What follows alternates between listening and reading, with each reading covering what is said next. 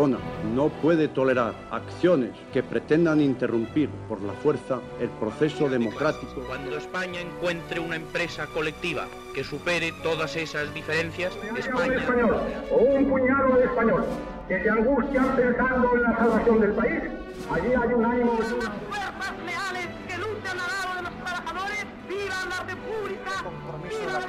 con la Constitución y con la democracia. Mi entrega al entendimiento y a la concordia de los españoles y mi compromiso como rey con la unidad y la permanencia de España.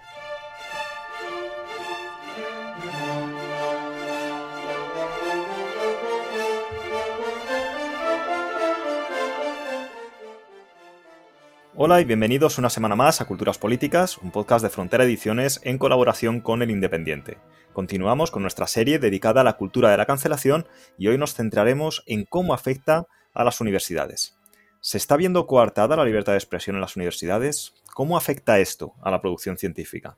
¿Las instituciones universitarias están combatiendo esta cuestión o por el contrario se suman a la cultura de la cancelación? ¿Hay diferencias entre Estados Unidos y el resto de países o el mismo fenómeno se está replicando en todo el mundo? Para ayudarnos a resolver todas estas preguntas nos acompaña hoy Juan Luis Manfredi, quien ya estuvo con nosotros la temporada pasada y a pesar de ello ha tenido la diferencia de volver a cogernos el teléfono. Juan Luis, muchas gracias, bienvenido. Muchas gracias. Gracias a vosotros por invitarme. Aquí estoy encantado de estar. Pues eh, hay que decir que te pillamos en, en Estados Unidos, ya que actualmente Estás en la Georgetown University con la posición de catedrático príncipe de Asturias y Fundación Endesa.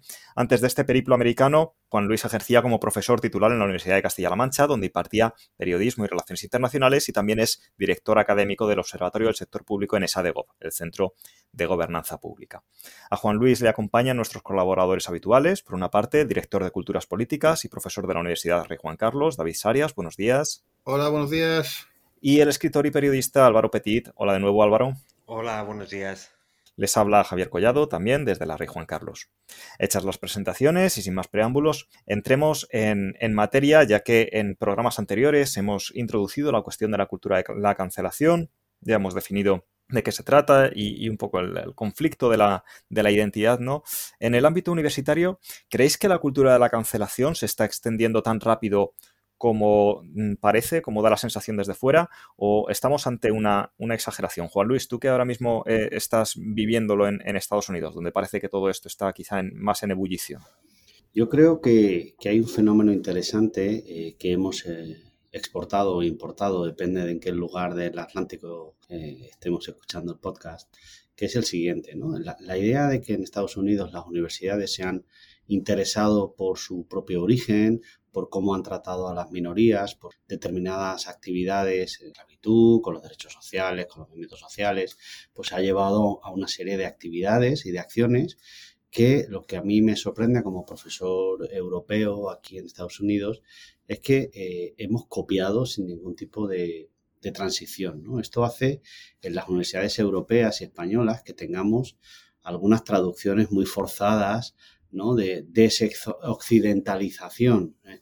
o sea, todo lo que viene con grandes epítetos y con grandes re, anti, post, en realidad son copias un poco eh, burdas de, la conversación intelectual que rige en las universidades americanas. Yo creo que aquí hay un, fenómeno interesante que es intentar saber cuáles son los temas sobre los que se puede opinar, cuáles son los temas que tienen que ser sujeto de debate y cuáles son los temas eh, que merecen una especie de... Yo creo que esto va contra todo lo que es el espíritu universitario, ¿no? que por su propia etimología aspira a ser universal y lo que intentamos es que nos planteemos dudas. Yo no quiero ir a la universidad a que la disciplina universitaria de turno me diga cuál es la verdad, cuáles son los pastores, quiénes son los fieles, quiénes son los herejes, qué es el pensamiento heterodoxo, cuál es el ortodoxo. ¿no? Yo creo que la universidad debe huir de cualquier ortodoxia porque precisamente lo que tenemos es que discutir, que plantear dudas y que enseñar a, pensar. Bueno, eh, yo no sé si tú, si tú coincides conmigo y, además yo creo que esto es bueno señalarlo, que sí hay una, dimensión de la, de la, cultura de, la cancelación cuando se aplica a la, a la, bueno, en general, pero específicamente a la universidad, que sí es un producto made in USA, que es un producto americano y que además que responde a características de la sociedad norteamericana y que se nos ha, se nos ha trasladado al mundo no anglosajón eh, de, una, de una forma un poco mm, forzada. Y estoy pensando específicamente en la experiencia del afroamericano, que es una experiencia muy concreta, muy específica eh, y muy norteamericana, que, se ha trasladado a, a, minorías étnicas en Europa que tienen una experiencia y tienen una realidad completamente distinta. Como por ejemplo el, caso de los británicos, cuando la, minoría negra en, el Reino Unido, que tiene una experiencia que no tiene nada que ver con la, con la de los afroamericanos en, Estados Unidos y que sin embargo han, cogido prestado la, retórica, la narrativa eh, norteamericana que casa muy mal con la experiencia, con la experiencia británica. En las Islas Británicas no había experiencia de esclavitud. La minoría negra norteamericana proceden de Jamaica, son emigrantes de los años 60, que tienen sus dificultades, ¿eh? pero es una, es una, es un. La experiencia norteamericana es tan única de marginación, de mm, discriminación legal eh, sistemática, de un régimen prácticamente de apartheid, legalmente sancionado, que hay que, que, hay que, corregir. Y además eso tiene unas herencias dentro de la sociedad norteamericana que en la española o en la británica incluso, que es más próxima a la norteamericana, no, o sea, que casa muy mal en España. En la tradición española, que es católica, por ejemplo, nuestras variantes de discriminación son distintas. Entonces, yo no sé en qué medida estás tú de acuerdo, estando allí, que hemos hemos importado y traducido mal un fenómeno que en buena medida es norteamericano, no es nuestro. Sí, totalmente. Yo, yo es así como lo veo, ¿no? En realidad es un fenómeno que hemos copiado en el periodismo, también en la historia, ¿no? Con todos los repasos de, memoria histórica, en los temas de comportamiento social. E, en realidad estamos trayendo debates que no nos corresponden, ¿no? Tú has señalado de forma muy educada que tenemos otros problemas en España y los tenemos y tienen nombres y apellidos. Si les preguntamos a esas minorías, claro que tienen muchísimo social, de, obtener mejores empleos, de completar su formación, etcétera, pero vamos a nombrarlas con nuestras tradiciones y con cultura política, ¿no?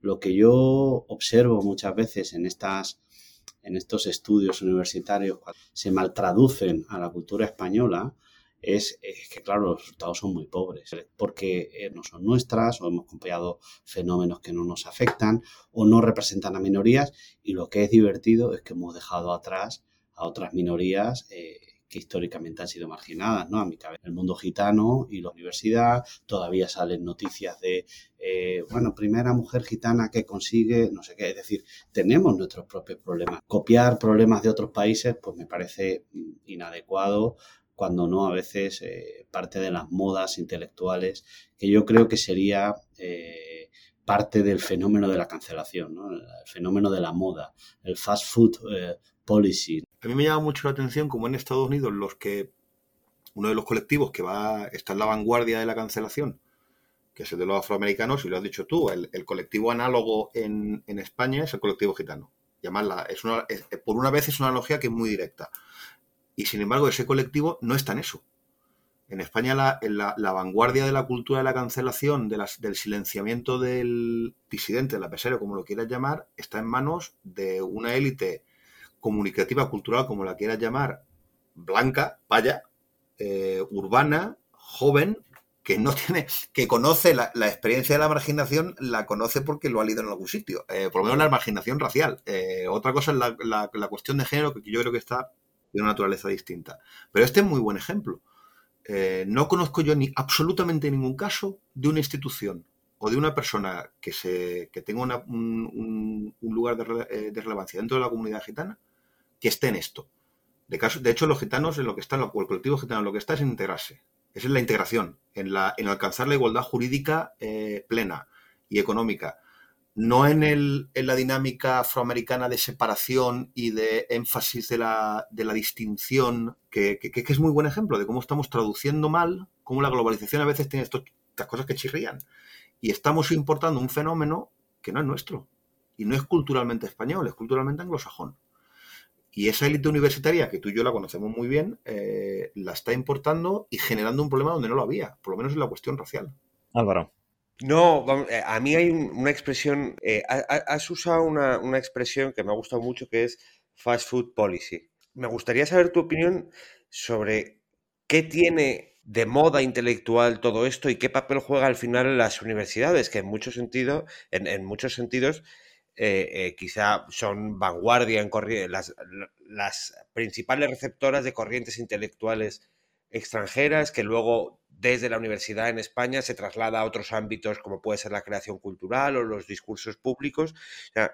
¿Cuál es tu opinión, además teniendo la experiencia de la Universidad Española y ahora la Universidad Americana, de, si esto realmente es una moda que tiene sus riesgos y luego si quieres podríamos comentar algo, tiene sus riesgos reales, quizá para la libertad de expresión, para la libertad de, investigación, pero cuánto tiene de moda y cuánto tiene de realidad, digamos, arraigada en la, la problemática real de España.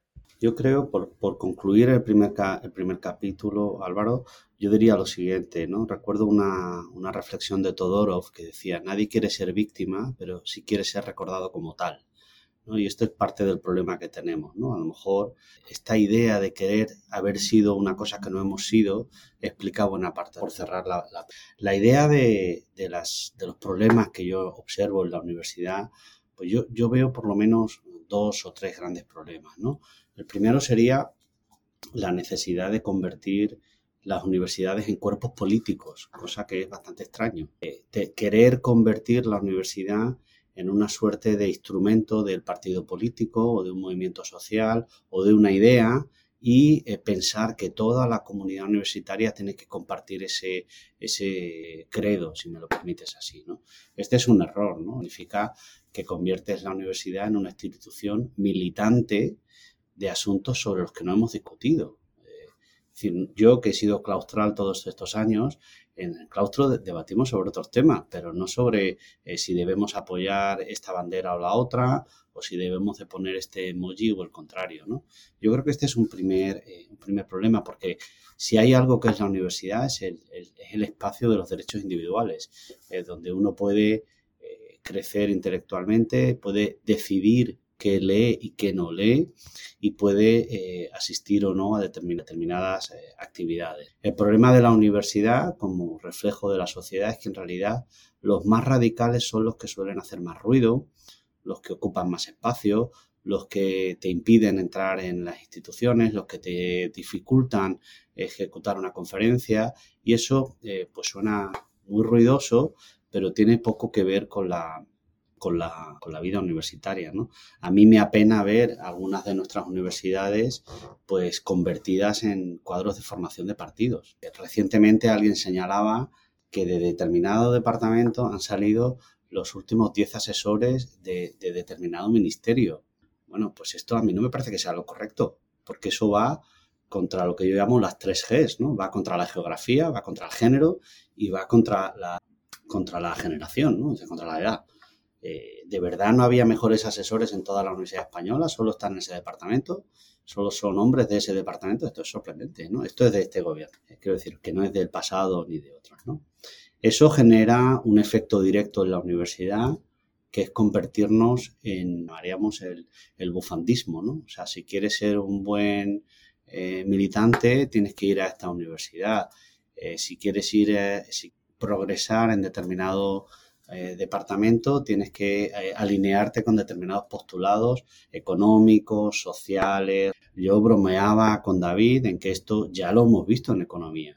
Ya lo hemos visto. los departamentos que son fan absoluto de la servilleta del AFER como si no hubiera otra, otra realidad o los que son eh, totalmente creyentes de la doctrina del maestro Piketty, ¿no? Es decir, como si no hubiera grises, como si no hubiera eh, eh, intermedios o como en el, en el reciente premio Nobel de, Economía, a mí me hacía mucha gracia ver que los ejemplos del salario en Nueva Jersey en los años 90 eran perfectamente extrapolables a España post-recesión en el año 2018. Hombre, no lo sé yo, ¿no? Quiero decir, está muy bien que la economía se dote de evaluación y de políticas, pero extrapolar resultados de Nueva Jersey 1980 España 2021, post uh, fondos eh, Next Generation, etcétera, etcétera, bueno, intelectual que no tiene que no tiene sentido, vaya. Dos comentarios. Uno, sí, me gustaría, sobre todo porque, porque de los cuatro que estamos aquí, el único que no se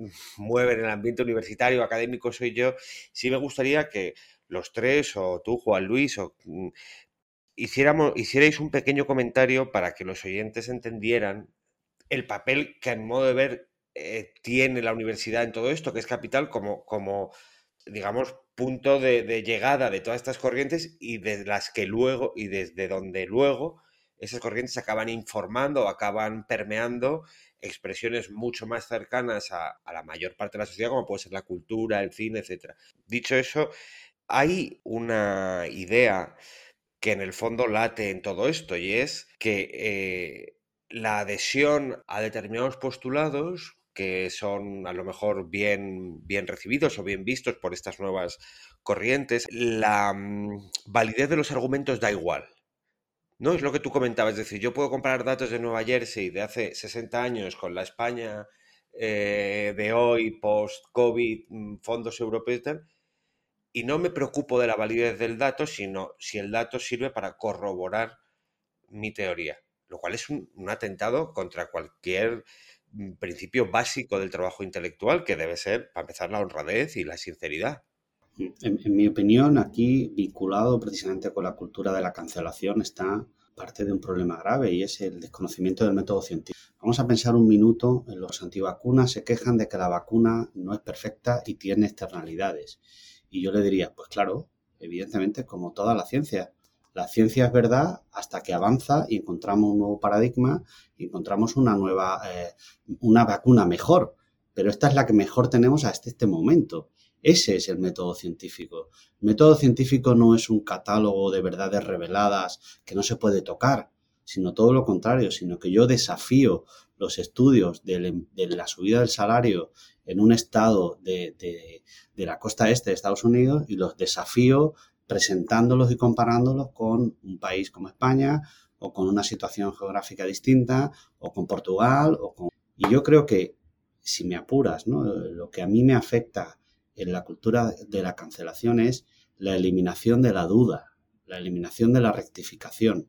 No se puede dudar, no se pueden tener dudas de que algunas innovaciones pues no sé qué efectos tienen, no sé cuánto es de positivo determinado avance eh, médico. Estos días que salía eh, que se había operado a una persona metiéndose un cerdo, etcétera. No, pues yo tengo dudas.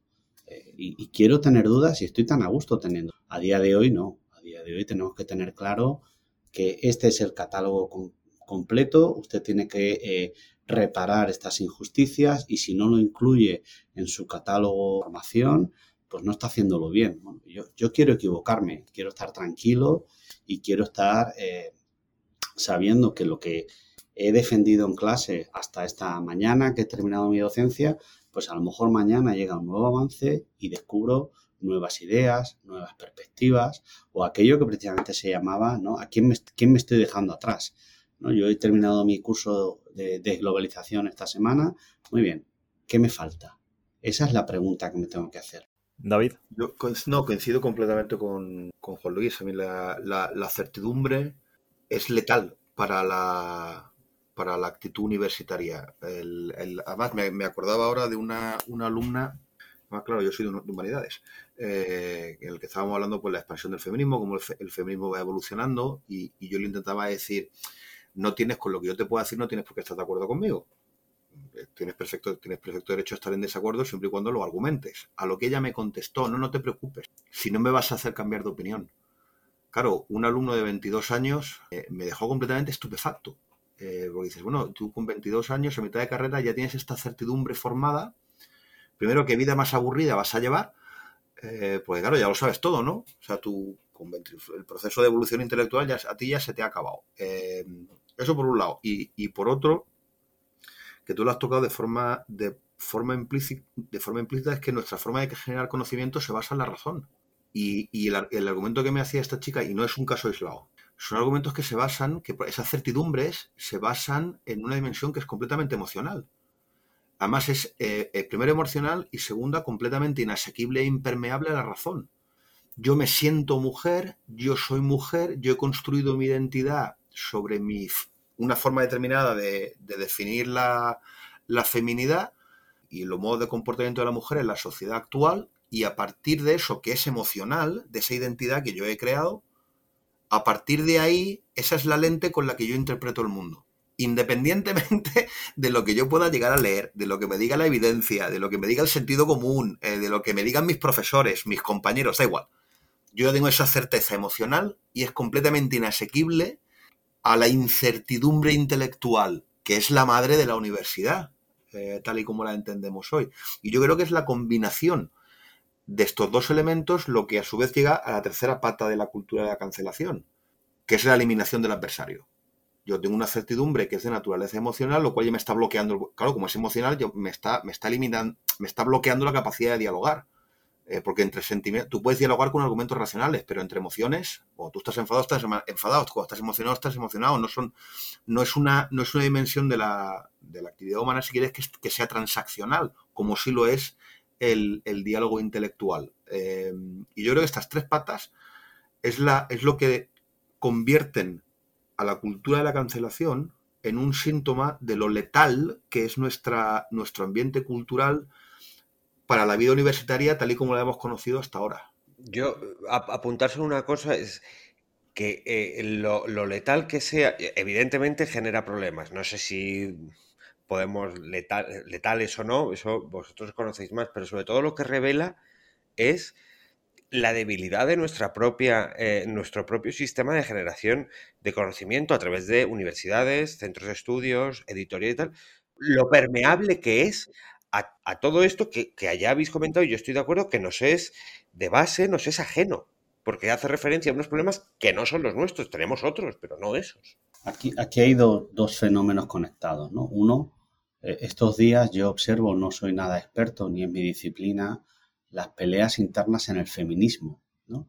Eh, con una manifestación a favor, otra en contra, peleas dentro del propio gobierno, cerca de la norma.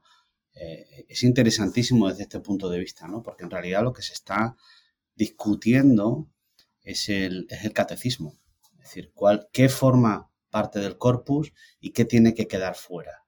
No se está debatiendo sobre políticas públicas o no se está debatiendo sobre determinados contenidos, sino es una discusión completamente, si me apuras, intelectual y que eh, en realidad no es intelectual porque deja fuera de, la conversación a millones de personas que no terminan de entender esos insultos que se cruzan entre unos y otros y que yo observo desde fuera, eh, no es mi campo de actuación, pero observo como con interés, ¿no? De cómo eh, en realidad lo que se está discutiendo es yo tengo derecho a decidir cuáles son las personas que tienen que ser consideradas mujeres, cuáles no, cuáles entran, cuáles salen.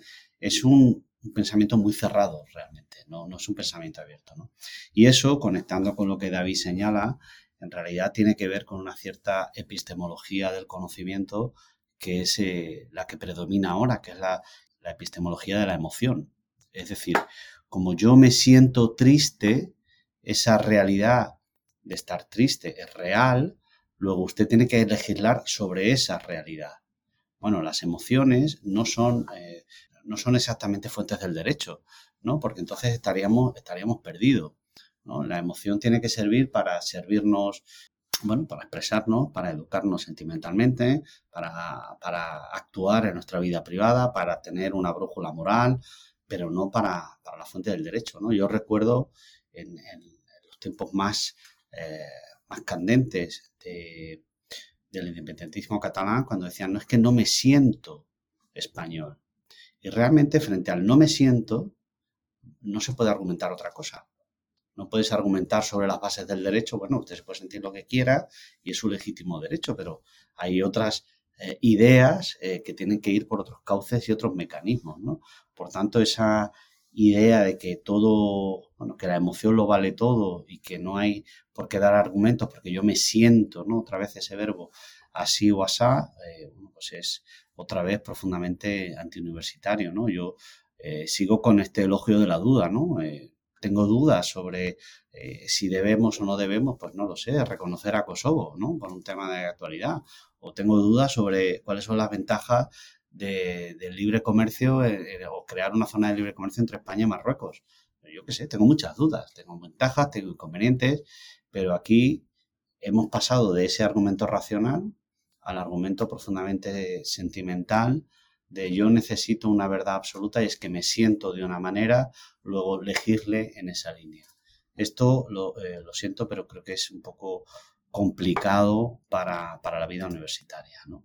Juan Luis ha hecho alusión a, la cuestión catalana y a la cuestión de las disputas internas dentro del feminismo que son dos ejemplos que, bueno, en, el fondo son, son dos cuestiones políticas. Oye, que a mí un partido político o un movimiento social se crujan entre ellos, pues me parece muy legítimo.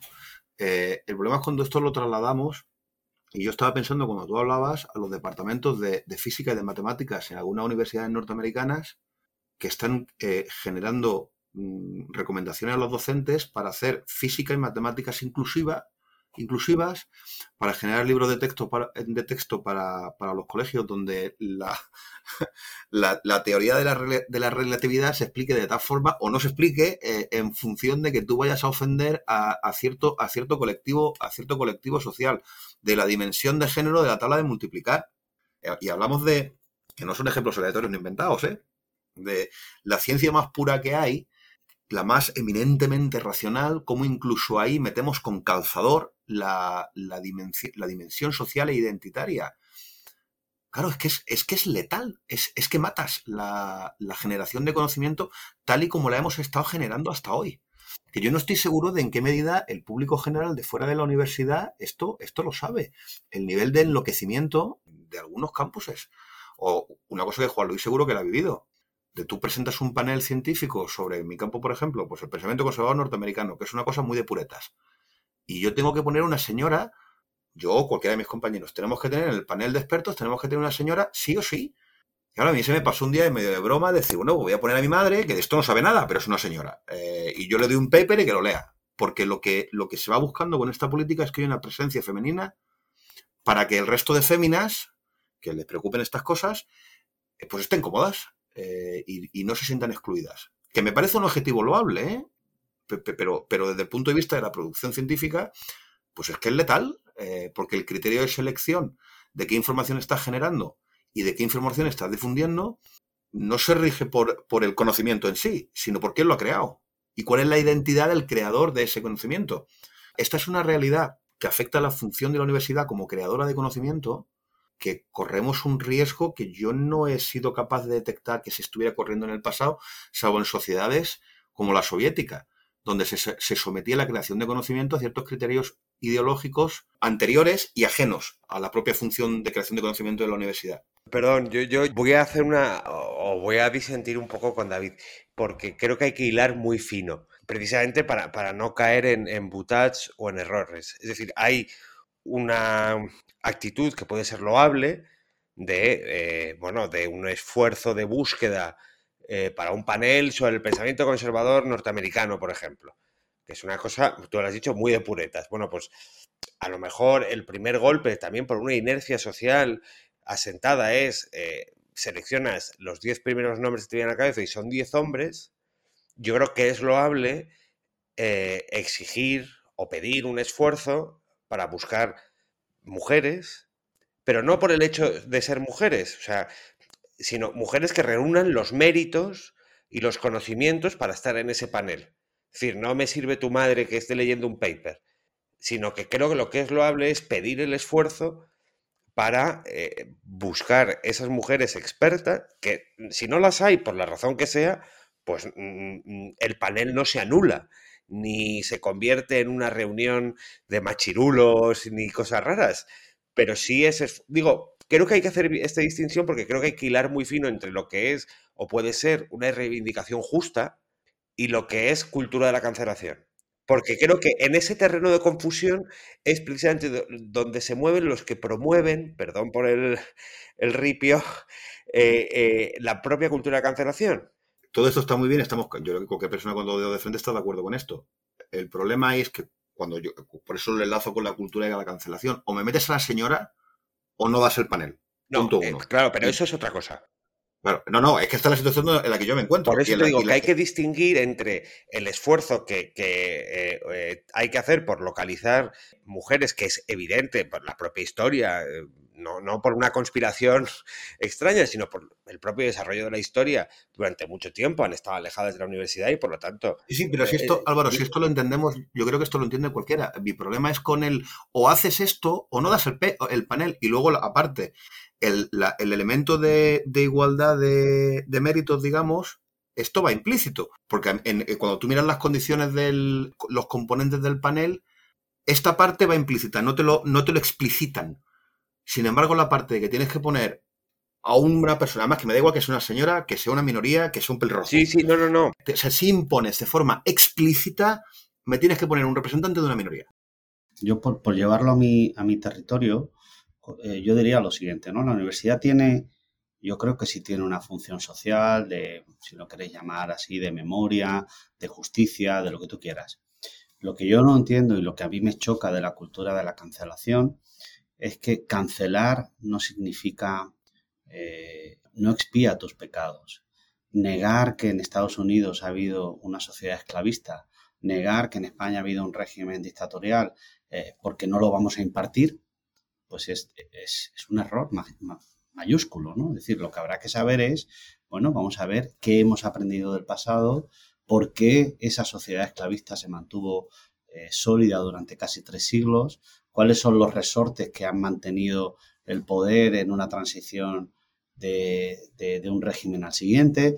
vamos a ver eso, cancelar en el sentido de, no, esto ya no se va a estudiar, vamos a crear un poco lo que apuntaba David, espacios seguros, que se dice aquí, eh, donde no, no, se menciona eh, la violación masiva de derechos humanos en, en Nanjing, porque eso atenta contra las minorías asiáticas y eso es una cosa que no se puede hablar. No, no vamos a hablar de las, de las violaciones masivas de, nuestro querido Zeus, que se dedicaba a, ir violando cada semana a una ninfa o lo que fuera con el ánimo de no, eh, vamos a contar esto porque sucedía, qué significa eso, por qué, eh, por qué funcionaba ese, ese, tipo de sociedad. En eso sí puede la universidad abrir, abrir todo el camino que, uno quiera. ¿no? Lo que a mí me, me, choca es que la universidad, en vez de andar ese camino, a menudo encuentro, encontramos, ¿no? ¿Para qué vamos a, a señalar a los demás y no empezar por uno mismo? muchos títulos que en realidad lo que quieren ser son títulos, eh, títulos activistas, como yo denomino, ¿no? que es una cosa que a mí me, enerva sobremanera, ¿no? que tiene que ver con esta fast food policy que yo mencionaba, Álvaro. Eh, es, aquí tiene usted un título de ser un buen historiador eh, comprometido. Es que no es, no es su tarea. Su tarea es ser un buen historiador. Y siendo un buen historiador ya llegará donde tenga que llegar. O siendo un buen sociólogo ya podrá analizar cuál es el comportamiento electoral de, determinadas minorías en no sé qué sitio. Pero no hay un, no hay un manual del buen, del buen historiador.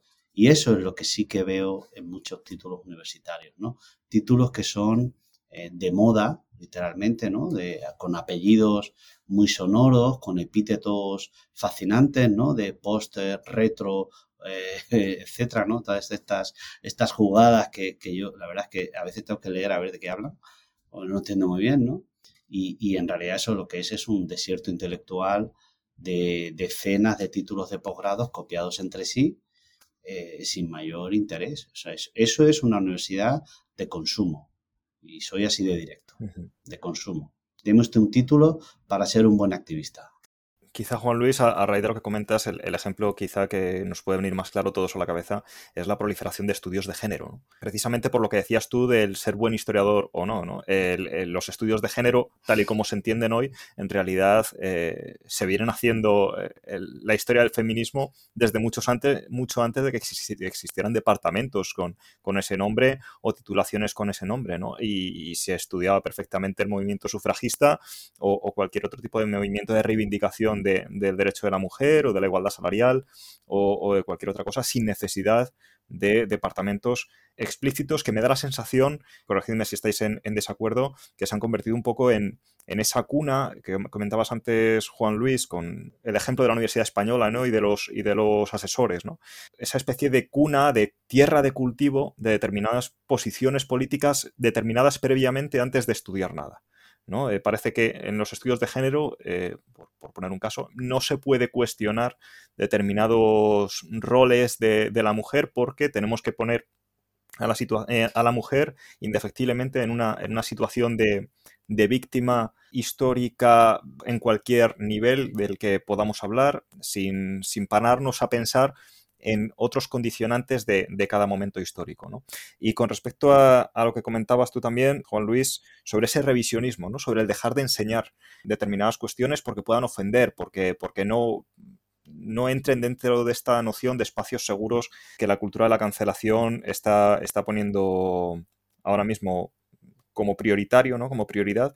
No sé si me preocupa más el no enseñar o el enseñar determinadas posturas en, el mismo caso muy ideologizadas, ¿no? Ese revisionismo histórico donde siempre se ha dicho que la historia la escriben los, los vencedores y parece que ahora estamos pasando al otro punto del péndulo donde la historia no sé si, si, si la pretenden escribir los perdedores, pero sí los que se sienten víctimas, desde luego. Sí, esto es lo que señalaba, lo que señalaba Todorov, ¿no? Es una maravilla ser recordado como víctima, es un horror ser una víctima.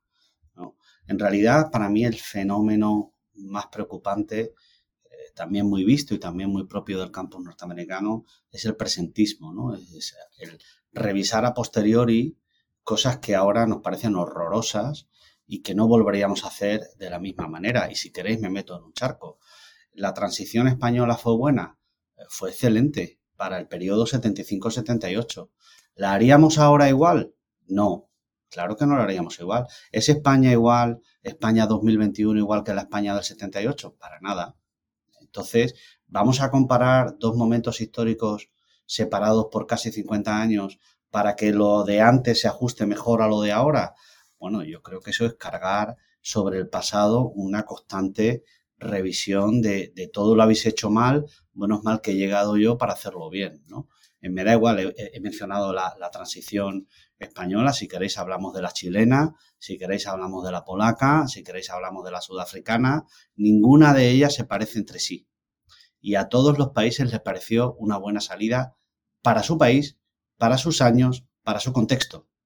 Si ahora tú me vas a juzgar si tiene que haber una transición modélica o si tiene que haber unos estudios de historia modélicos, pues esto es un poco en línea con lo que yo señalaba al principio, ¿no? La idea de que la, universidad tiene que dar un, catecismo de lo que está bien y esto, insisto, que ya lo hemos visto en economía, es decir, usted baje los impuestos, que subirá la, recaudación. Baje los impuestos directamente, oiga, ¿no? a, ver en qué contexto estamos haciéndolo, cuál es la estructura societaria, cuáles son los números de empresas y su tamaño y distribución.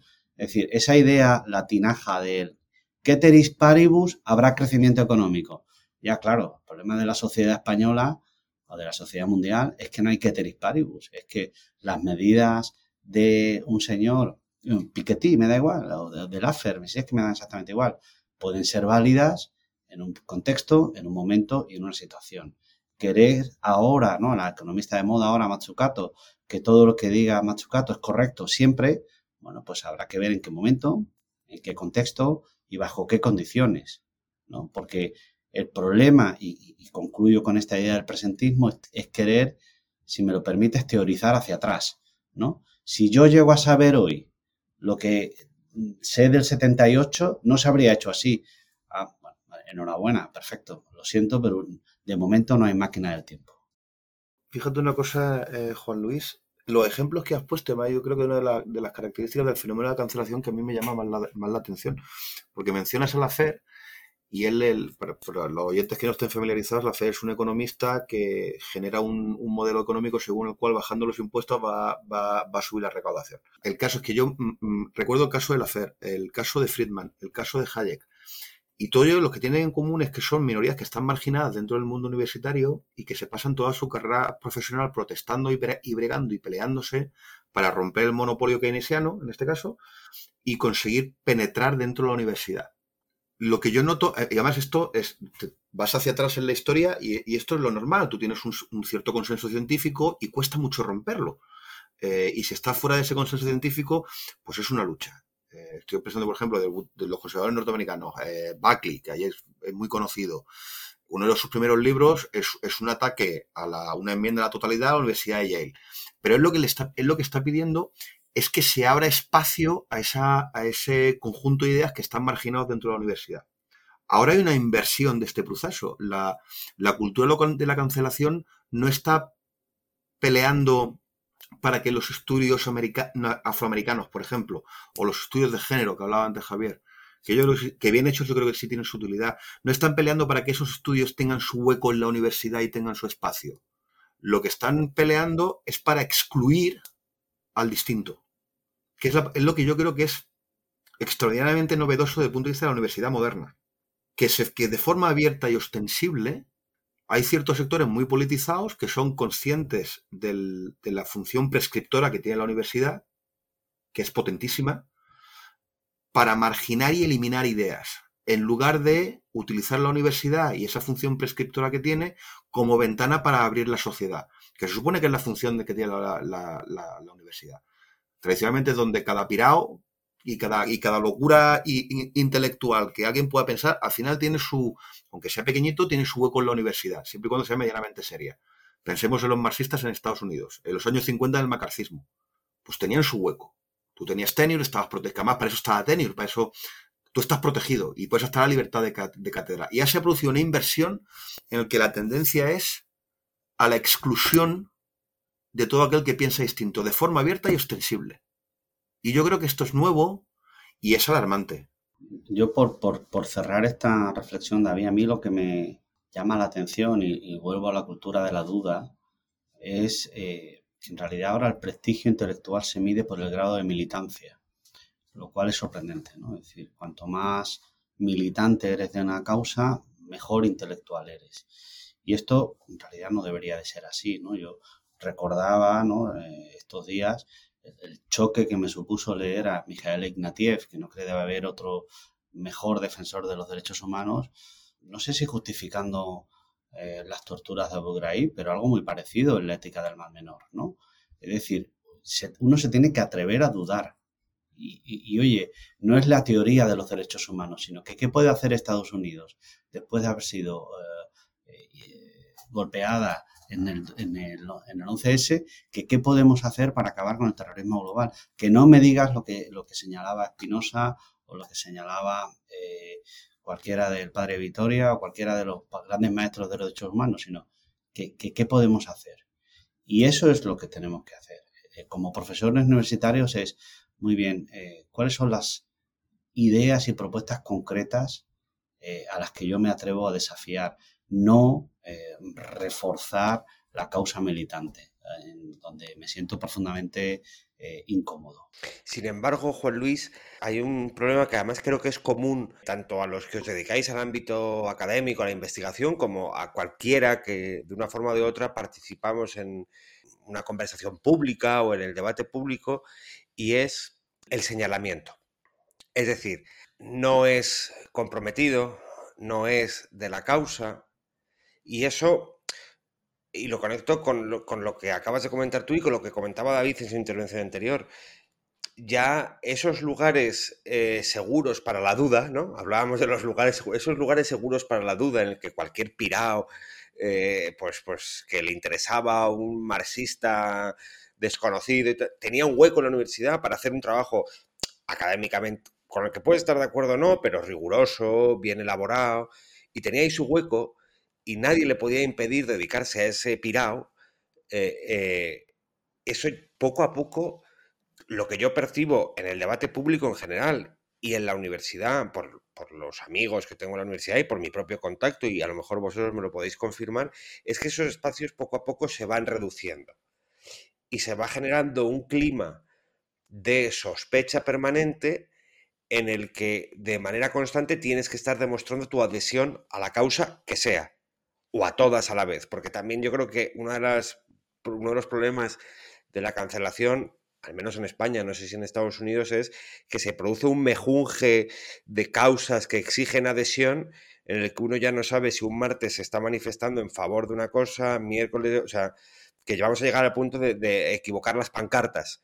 De decir, joder, me he traído la pancarta del miércoles eh, y hoy estamos al lunes. En realidad yo, yo Álvaro, veo ahí una, doble dimensión, que tiene que ver con lo que en algún lugar y en algún momento, precisamente con el, profesor Toscano, discutíamos sobre la transformación política de la privacidad. Hay dos riesgos. Un primero es la sobreexposición sin introspección. Es decir, hay que adherirse a las causas porque es que en Twitter te están diciendo que te pongas el lazo verde, amarillo, colorado o el que sea o es que tienes que poner en tu puerta una pegatina a favor de no sé dónde, ¿no? Esa sobreexposición tiene un segundo riesgo parejo, que es el, señalarse como bueno, el virtus signaling, ¿no? Es decir, eh, mirad mi ordenador, tengo todas las pegatinas necesarias y quiero que me veáis con las pulseras correspondientes a todas las causas en las que, en las que hay que estar, ¿no? En las que hay que estar, ¿no? Eso a mí me, me, sorprende, ¿no? Porque eh, digamos que se ha desvanecido lo que yo llamaría la privacidad cognitiva, ¿no? Es decir, oye, voy a pararme un minuto a pensar en qué estoy de acuerdo, en qué cosas tengo dudas, de qué tengo capacidad para tener una opinión, es decir, la injusticia yo creo que, como, como la novela, ¿no? Todas las injusticias se parecen, ¿no? Y uno puede mirar eh, a su alrededor y, hay muchísimas que son, son muy claras y evidentes, ¿no? Pero no tengo una opinión tan, tan sólida y sobre todo tan binaria. O estás con o estás contra. Bueno, espérate, es que no sé, desconozco este conflicto del Alto Karabaj, pues la verdad es que no tengo mucha idea, sinceramente, ¿no? O este fenómeno sobre eh, la ética de los trans, pues es que, es que no me he informado, no tengo ni idea, no tengo capacidad de imponer una decisión, eh, una opinión, perdón, porque necesito leer un poco más y en todo caso prefiero abstenerme de ese señalamiento de la virtud porque obliga, como dices muy bien Álvaro, obliga a un bueno, pues a un estado permanente de sobreactuación, ¿no? Es que me he levantado aquí en Estados Unidos, son las dos eh, y pico, ¿no? Pues me tengo que levantar aquí a manifestarme a favor de no sé qué cosa porque ya hace cinco horas que nadie ha puesto un tuit al respecto. Es, tú no te has manifestado, ¿no? Yo creo que eso genera un estado de ansiedad, de, verdad, ansiedad intelectual. Tengo que levantarme de 8 a 9 a tuitear contra los toros, de 9 a 10 a favor de no sé qué causa geográfica y de 11 a 12 a favor de no sé qué movimiento social. Bueno, no sé, yo creo que, que ahí si me permite ser tan más directo, ¿no? Es decir, no interesa la sinceridad de lo que uno piensa, sino eh, si lo expresas o no en público. Entonces sí me interesa. No, no que tú tengas una opinión sólida o formada. Es que hay, hay un, hecho que me parece terrible por lo que implica y que creo que en el trabajo intelectual, ya sea en el ámbito de la universidad o en, otros ámbitos, eh, eh, creo que es especialmente lesivo, que es la generación por una percepción yo creo que distorsionada de, esos falsos consensos. ¿no? Eh, es decir, la tú, tú, has estado durante todo el podcast haciendo lo, lo, que yo creo que es la base de la lucha contra esta cultura de la cancelación, que es el elogio de la duda, prestigiar la duda. Pero claro, para eso hay que admitir que el conocimiento, que la generación de conocimiento es un terreno de disenso y en el que o existe ese disenso o, es imposible el avance. Entonces, esa generación de consensos que muchas veces se produce de manera artificial, por lo que tú comentabas al principio, ¿no? De que hay dos que gritan más y como nadie grita para responderles, parece que es la única voz, al final nos puede llevar a una creación intelectual, a un desarrollo intelectual meramente retrospectivo y además de una retrospección interesada o, mediatizada por los propios intereses. Y, capamos el avance en cualquiera de las disciplinas, ¿eh? pensamiento, en ciencias exactas, en ciencias sociales, en humanidades, me da igual, capamos el, avance científico y el, el desarrollo del conocimiento habla Álvaro, creo yo que en términos muy caritativos acerca del mundo universitario, porque a la hora de, de, introspección y de y yo estaba pensando todo el rato, no, no, el problema, no sé si tú coincides y te, lanzo la pregunta, lo que tenemos es un problema muy serio de cobardía dentro del mundo universitario. Eh, es que vamos a ver, el, fenómeno que estamos viviendo ahora, en cuanto a, las, a, la cuestión racial y a la cuestión de género, nace en la universidad. La, la Critical Race Theory es un producto universitario las nuevas teorías de género y sobre todo aplicadas al mundo legal, eh, esto es Catherine McKinnon. Es, el mundo universitario, además con profesores con nombres y apellidos, que están utilizando, que además tanto una como otra son producto de, darle a las minorías ese espacio de, disidencia intelectual. Y en algún momento la cosa se sale, eh, se, entra en un proceso de centrifugado, como decíamos el otro día, y el resto de la universidad, que está menos ideologizada, menos politizada, es incapaz de defenderse. O sea, yo no sé si coincides conmigo en el que en la, universidad tenemos un problema serio de cobardía intelectual. De es que no, es que no me quiero meter en líos, es que estos arman más ruido y me van a montar un pollo, y pues me callo. Eh, porque yo creo que es muy, es muy fácil como universitarios echarle la culpa al sistema, o echarle la culpa a la sociedad, o echarle la culpa a Twitter. Y yo me pregunto en qué medida los, los claustrales eh, y en qué medida los consejos de universidad, que estamos todos los profesores, ¿eh? eh, no nos lo tenemos que hacer mirar. Porque a mí me produce, oye, cierta admiración. Esta, pues Derrick Bell o Catherine McKinnon, pues son gente muy valiente. Que lo tuvieron muy difícil en su momento, cuando, cuando estas posturas eran minoritarias. Y yo echo de menos en, nosotros, en el profesor universitario que no está en, en, la emoción, que está en otra cosa, esa valentía de decir, no, mire, no, la suya es una postura que tiene su sitio, pero usted no tiene derecho a espachurrar al, resto de la, de la, comunidad. Entonces Álvaro hablaba de introspección. Yo creo que el problema es otro. No sé si, si yo soy tan, tan, pesimista, ¿no? Ya sabes que yo eh, soy un optimista precisamente porque estoy mal informado, ese es mi problema, ¿no? Pero yo, creo, eh, mira, tú señalas algunas ideas, yo ampliaría el rango de actuación, ¿no? En realidad vivimos sometidos en la universidad, en este caso que hablábamos de, introspección, ¿no? a, una cultura del escándalo. ¿no? Es decir, hay que escandalizarse todos los días de no sé qué fenómeno, de no sé qué miedo, de no sé qué. O sea, ¿cómo que no eres solidario con, con la desgracia del volcán? ¿O cómo es que no te has salido a manifestar a no sé qué hora porque el pueblo no sé dónde ha sido atropellado por no sé dónde? Es decir, esa idea yo, yo sí que le meto ahí una variante tecnológica, ¿no? Que es aquello que decía Barry Weiss en el New York Times, ¿no? Es que Twitter es el último editor.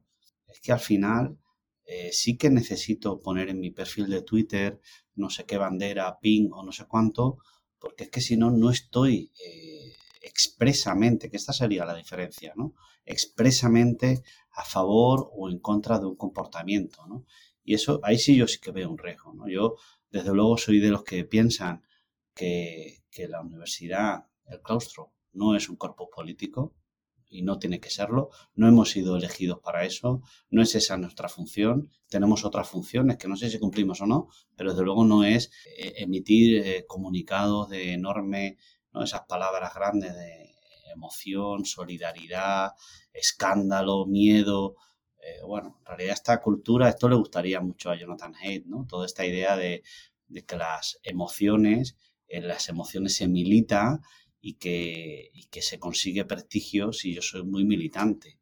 Bueno, yo creo que esa es una expresión última de la cultura de la cancelación, ¿no? Eh, donde el valor está en la militancia y no en la conversación, sino si tú eres capaz de mantener tu posición sin necesidad de, de, un hecho factual, ¿no? Simplemente este es mi juicio de valor y, ya está, ¿no? Pues esto a mí me parece un poco complicado y, me, y ahora que estoy aquí, ¿no? Pues aquí en Estados Unidos, pues me, recuerda un poco a la, a la, falta de visión de lo que queremos ser en la universidad, ¿no? Yo quiero una universidad donde haya eh, ideas y diferencias, no una universidad donde haya un corpus eh, con el apellido que tú quieras que hay que impulsar desde la física hasta el periodismo, la historia, la economía o lo que sea. A mí esa posición me parece tremendamente bueno, fuera de tono y, fuera de la misión civilizadora de la universidad.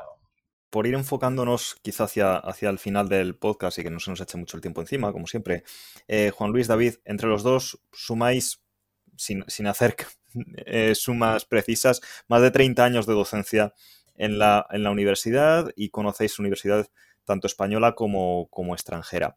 ¿Habéis visto en esto, en toda vuestra carrera profesional, académica, un aumento claro y porque hemos hablado sobre todo del punto de vista quizá más de, la investigación, del desarrollo académico, pero me interesa también el punto de vista que mencionaba antes David que al principio, que es el del alumno, ¿no? el de la presión del alumno, el de la posición del alumno, el de la militancia del alumno en clase y no sé si tenéis la sensación ahora mucho más que, en años previos de tener que estar en clase eh, con pies de plomo eh, a la hora de, explicar determinados conceptos, determinadas ideas.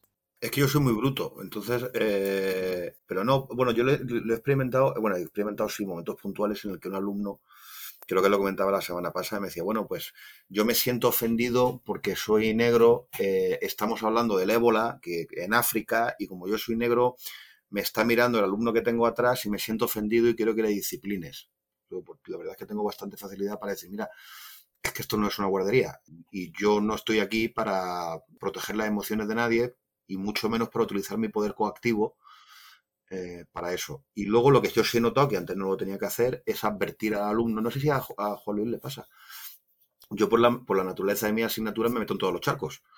Y sí tengo que decir al principio de, de la clase, es, esto es un, me voy a meter en todos los charcos, esto es un centro de educación superior, y nos vamos a meter en el charco del, del embarazo y la interrupción de del embarazo, de la cuestión de género, de la cuestión racial, y el objetivo de la clase no es que os sintáis cómodos. El objetivo de la clase es afrontar pues, la historia y, el, y las tensiones sociales que tenemos, que tenemos ahora.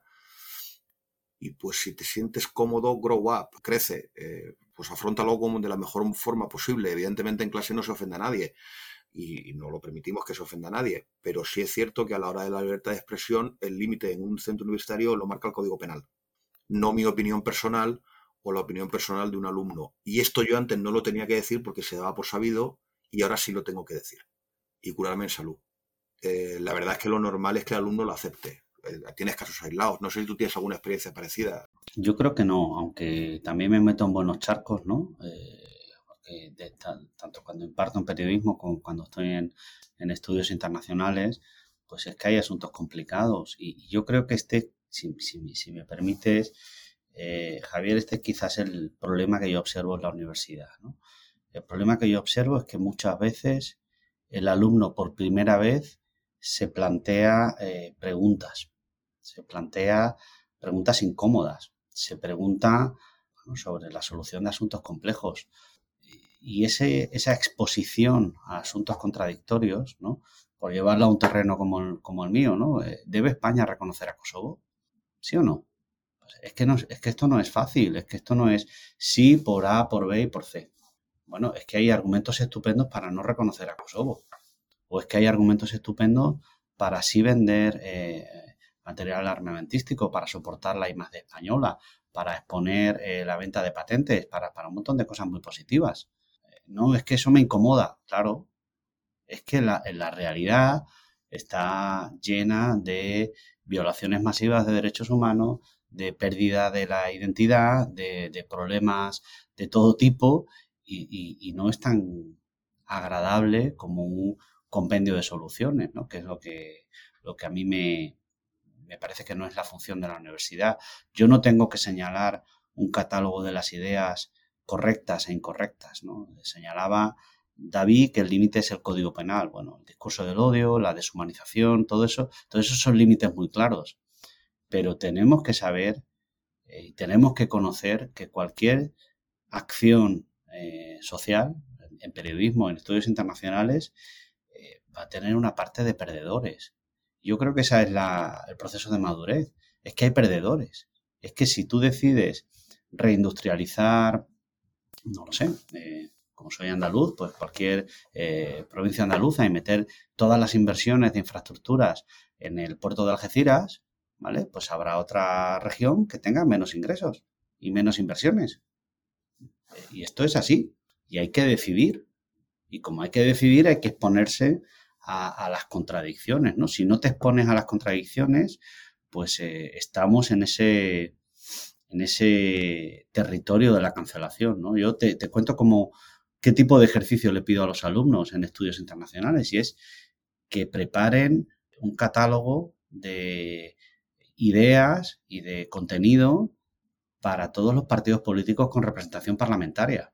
Por ejemplo, frente al reconocimiento del Sáhara por parte de Estados Unidos, ¿qué tiene que decir eh, tu grupo político? Oiga, es que yo no voto a ese partido. Bueno, ¿y a mí qué me importa?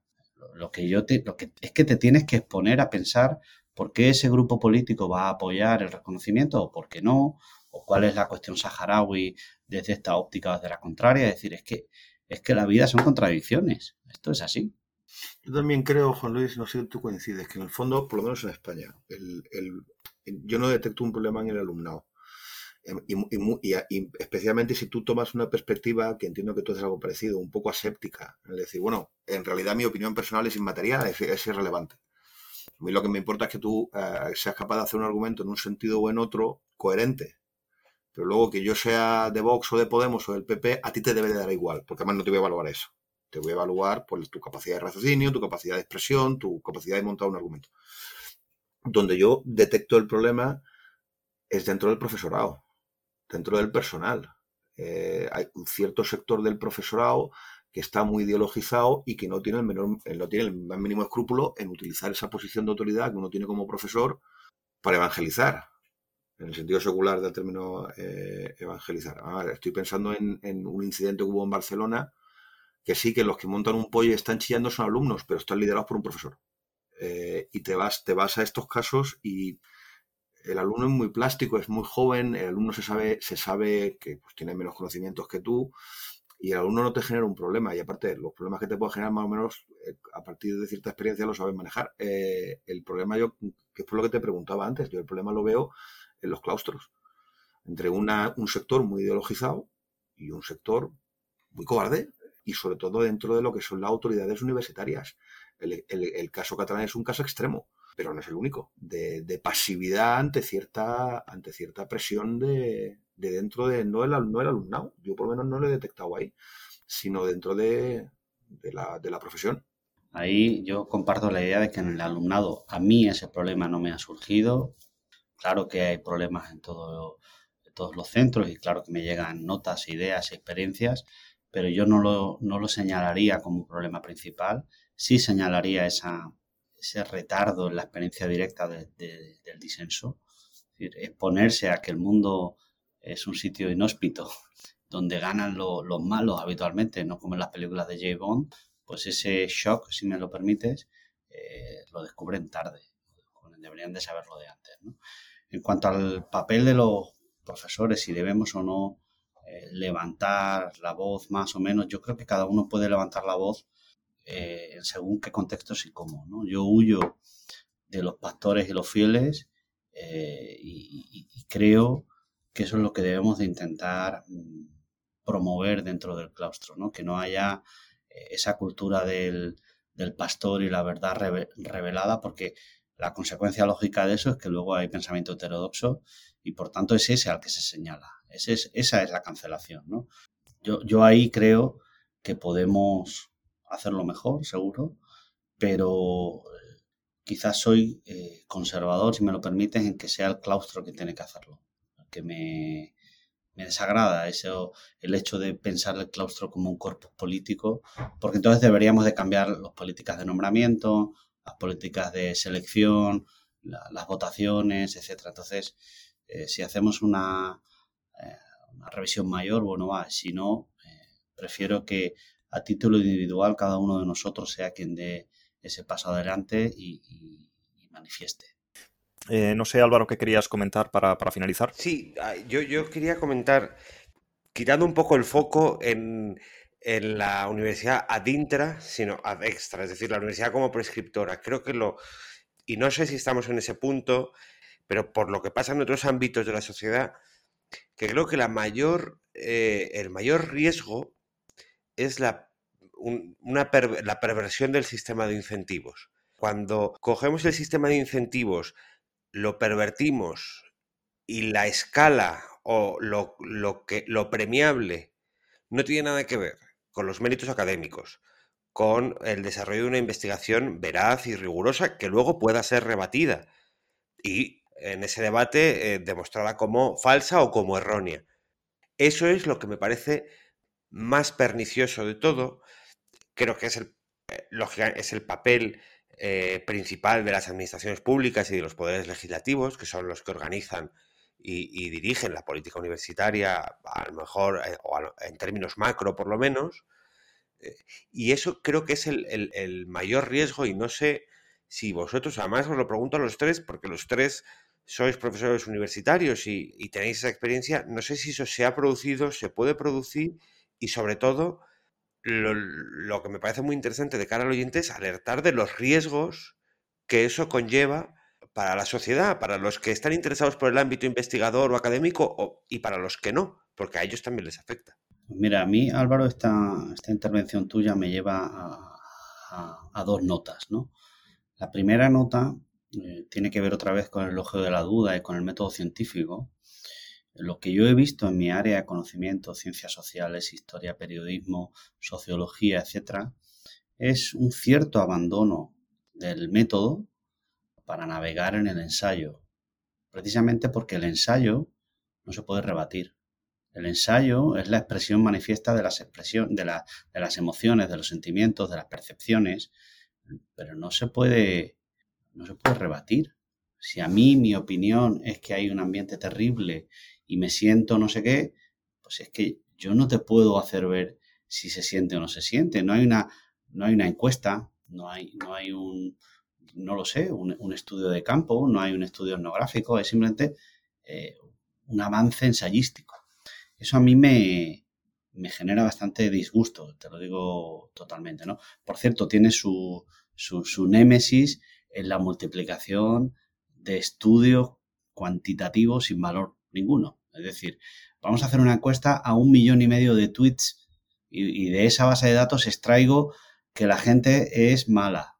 ¿vale? Y, y esos tweets, eh, de dónde los ha sacado, en qué contexto, cuándo, cómo, eh, eh, a cuánta sociedad representan. Es decir, tenemos los dos extremos. Y, fíjate qué consecuencia directa veo yo ahí, Álvaro, es en, esa función de la universidad como eje del, debate público, como promotora de ideas, etcétera, pues lo que veo es, lo contrario, veo un pozo para que los bulos se asienten. Porque si yo tengo que creer a mi comunidad epistémica, que es la que me dota de una verdad revelada, no me voy a molestar en leer a otros. Y, parte de los bulos, de las ideologías radicales, de todo este tipo de, armatostes intelectuales, tiene que ver en no aceptar los grises. No aceptar, pues no lo sé, me, meto en un charco si queréis. El cambio climático, muy bien. ¿De verdad tienes tú la solución en tu mano? y es que no lo hacemos porque no queremos o es que tiene multitud de factores que tienen que ver con la energía, con la seguridad, con el empleo, con la industrialización, con el multilateralismo, con el medio ambiente, con la propia ciencia. ¡Wow! Pues ponernos todos de acuerdo, pues eh, yo me voy a sentar por si tardamos un poco, ¿sabes? Ese es, y ese es el, caldo de cultivo de la ideología eh, sin oposición, ¿no? Simplemente créase esto y ya está. Hay que decrecer la economía para acabar con el cambio climático se acabó. Wow. Pues eso deja la servilleta de la FER en un compendio económico complejísimo. David. No, bueno, mi, experiencia es la, en esto es la misma de, sobre todo, estos dos polos, ¿verdad? De por un lado el, artículo ensayístico que, no hay por dónde cogerlo porque no puedes, no pueden dialogar con él, y luego estos estudios cuantitativistas que además la mitad son completamente incomprensibles, pero porque no hay nada que entender. Eh, o sea, es una colección de fórmulas que, pues bueno, pues muy bien. Eh, lo que yo sí, y más curioso, y me, has hecho a mí reflexionar al mencionar esto, como la, y esto es una, es una experiencia española, como a través de la NECA, que tiene sus, sus dificultades y sus problemas y sus deficiencias, pero sí se han introducido una serie de mecanismos para corregir algunos de los problemas seculares de la universidad española y no solo de la española, la endogamia, la... Que se está haciendo mejor de lo que nosotros nos reconocemos a nosotros mismos a la hora de, incluir eh, criterios de objetividad, criterios de, competitividad que son más o menos objetivos. Y lo que no hemos conseguido romper son las tribus. El hecho de que nos leemos entre 5 o 6, que somos siempre los 5, siempre somos los 5 o 6 mismos, claro, eh, eh, que además más o menos estamos de acuerdo los unos con los otros, todo el mundo sabe quién es, sabe a dónde mandar los artículos y, y se quedan estas burbujas autocontenidas en la que, en la que contribuyes a, reforzar la burbuja y a, reforzar tu verdad y eliminar al... Lo mismo que ocurre en, el mundo virtual, pero a escala, a escala universitaria. Y yo esto, la verdad es que yo no sé si eso tiene solución.